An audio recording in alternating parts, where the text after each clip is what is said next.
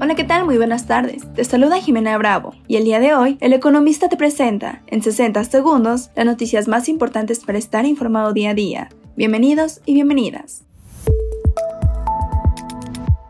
Finanzas y dinero. El superpeso y las devoluciones de impuestos a los contribuyentes continuarán teniendo un efecto en la recaudación del IVA, el cual tendrá una caída histórica el siguiente año, de acuerdo con lo entregado en el paquete económico 2024.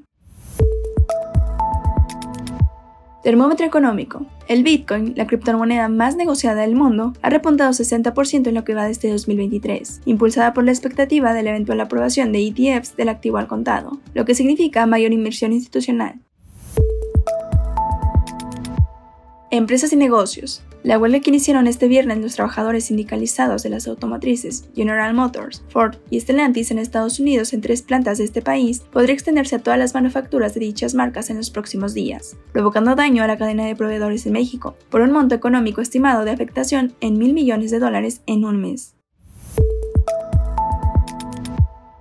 Este septiembre 22 y 23 te invitamos a un evento que transformará tu vida, LCK Experience. Únete a nosotros en un viaje de autodescubrimiento y crecimiento personal que no querrás perderte. Visita www.lck-experience.com para conocer más.